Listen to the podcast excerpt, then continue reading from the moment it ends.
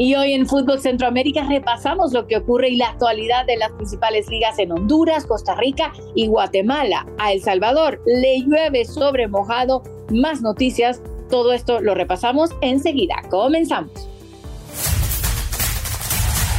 El centro está aquí. Footbox Centroamérica, un podcast de Footbox.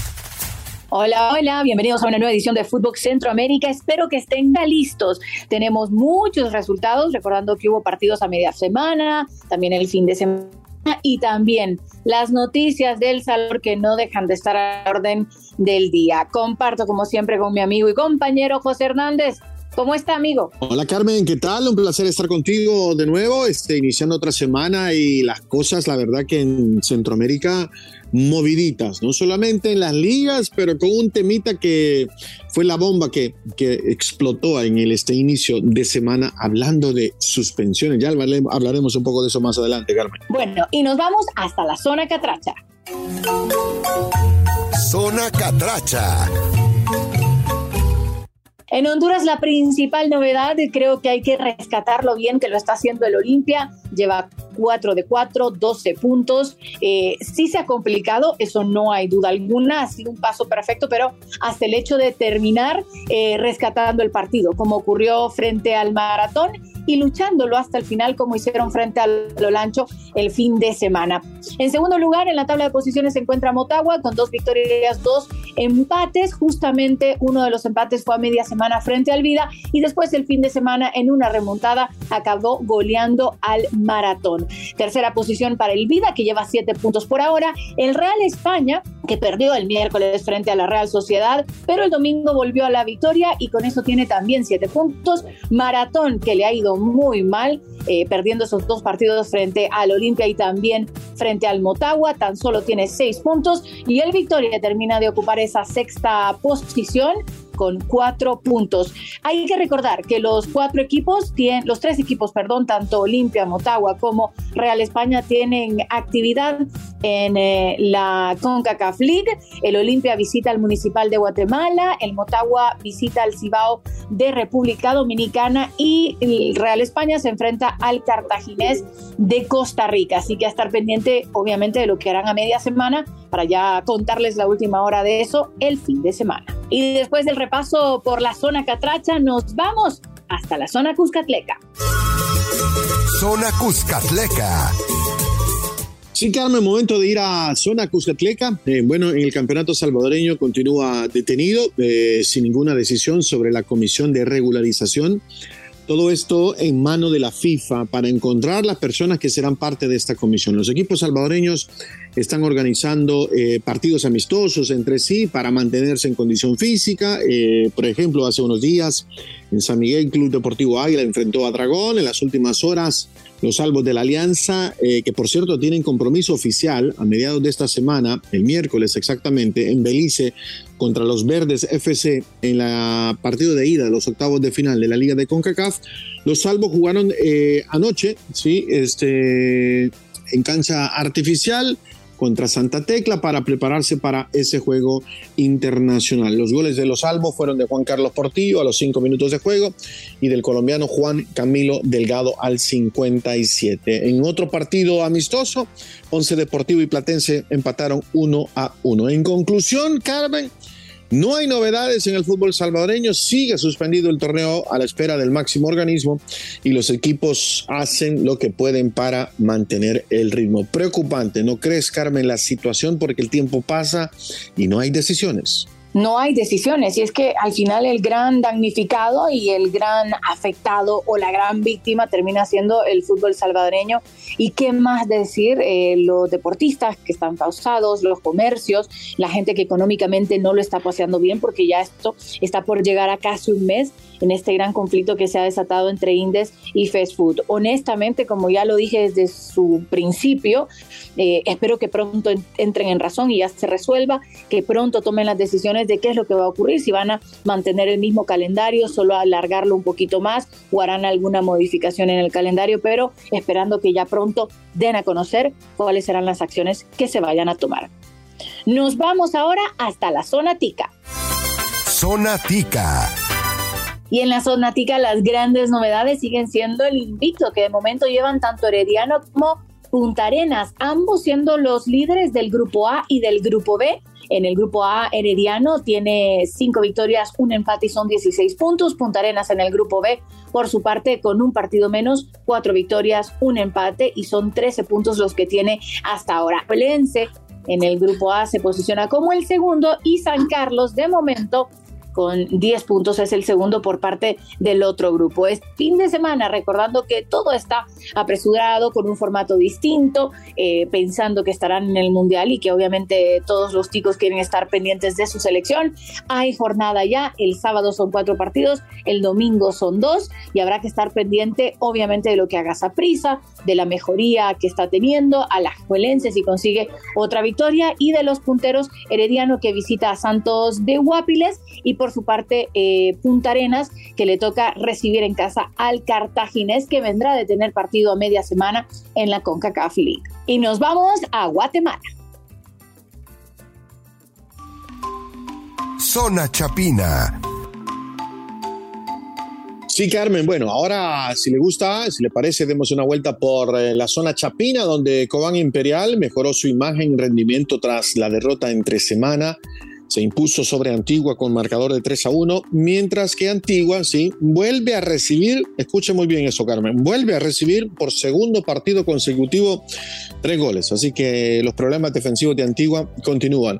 El primero de Cobán Imperial fue de Ángel Cabrera al minuto 10 y posteriormente al 53 fue Robin Betancourt y el último gol, Janderson Pereira. Cobán Imperial se mantiene de líder del campeonato del fútbol guatemalteco. En otros resultados, Cotzumalguapa y Comunicaciones empataron 1 a 1. Municipal goleó 4 a 1 a Malacateco.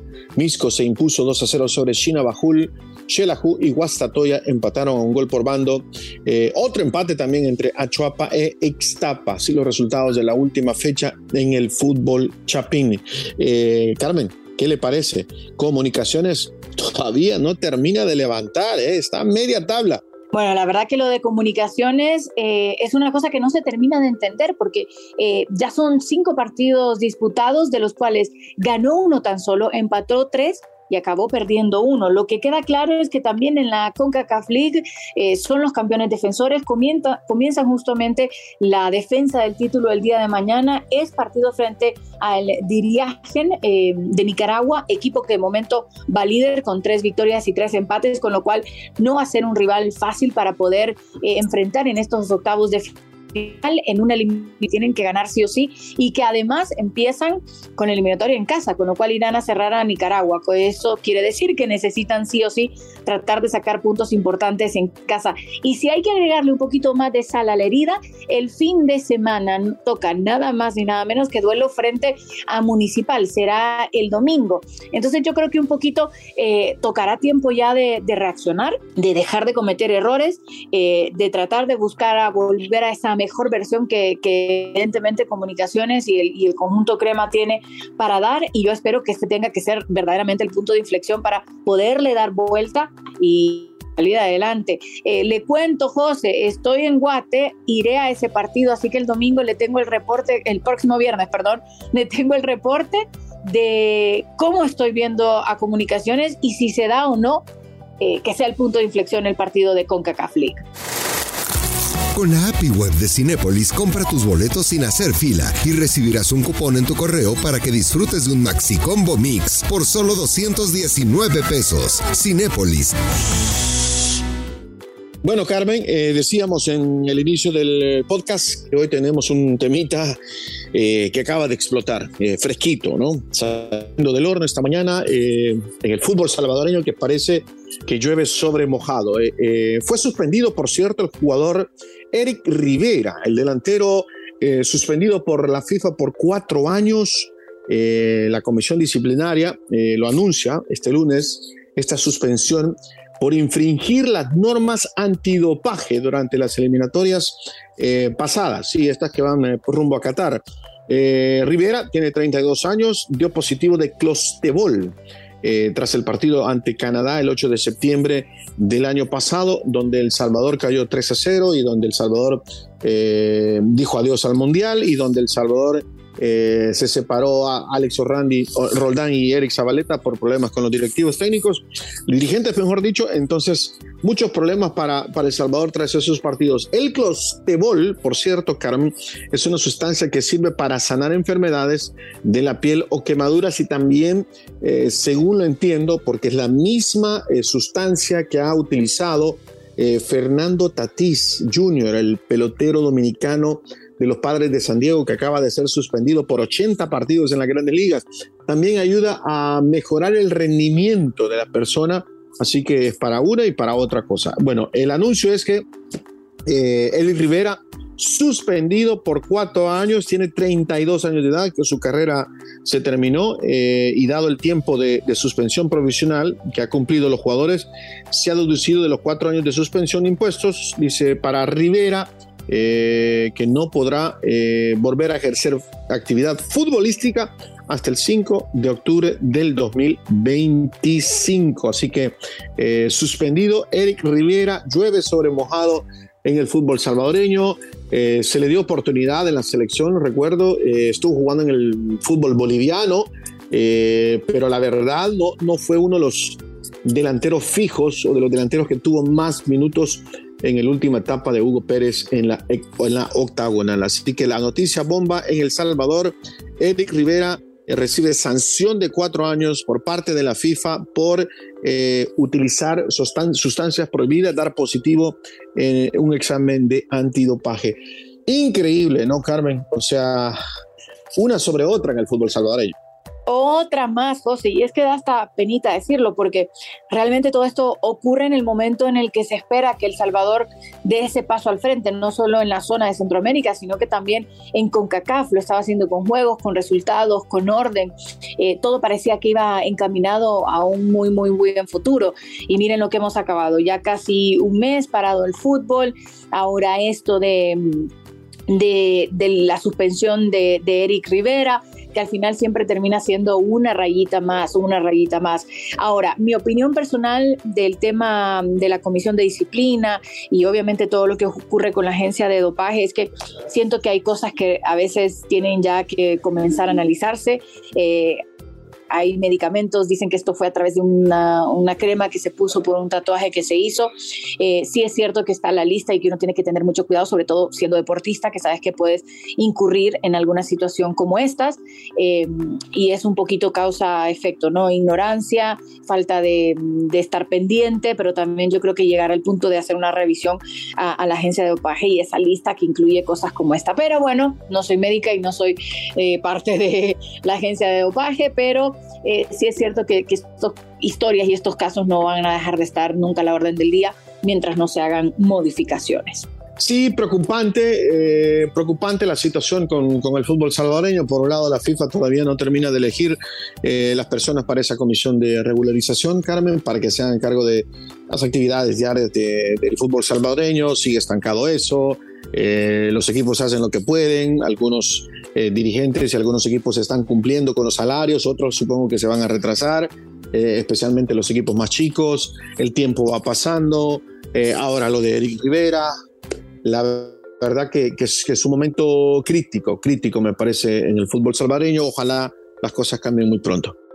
Eh, Carmen, recuérdeme las redes sociales, por favor. Sí, sí, sí, José, le recuerdo las redes. Footbox Oficial nos puede buscar en todas las redes sociales y dependiendo de dónde nos esté escuchando, trate de darnos seguir, estar siempre al pendiente para que cada que subamos un episodio nuevo todos los lunes y los viernes, a usted le caiga la alerta, inmediatamente le dé play y no se pierda ni uno tan solo de los episodios que tenemos para presentarles todos los lunes y los viernes, para que si se le olvidaba alguno, no sea así. Listo, José, y a todos ustedes, gracias por habernos acompañado en una nueva edición de Fútbol Centroamérica y será hasta la próxima. Bueno, Carmen, como siempre, un placer. Nos veremos el próximo viernes.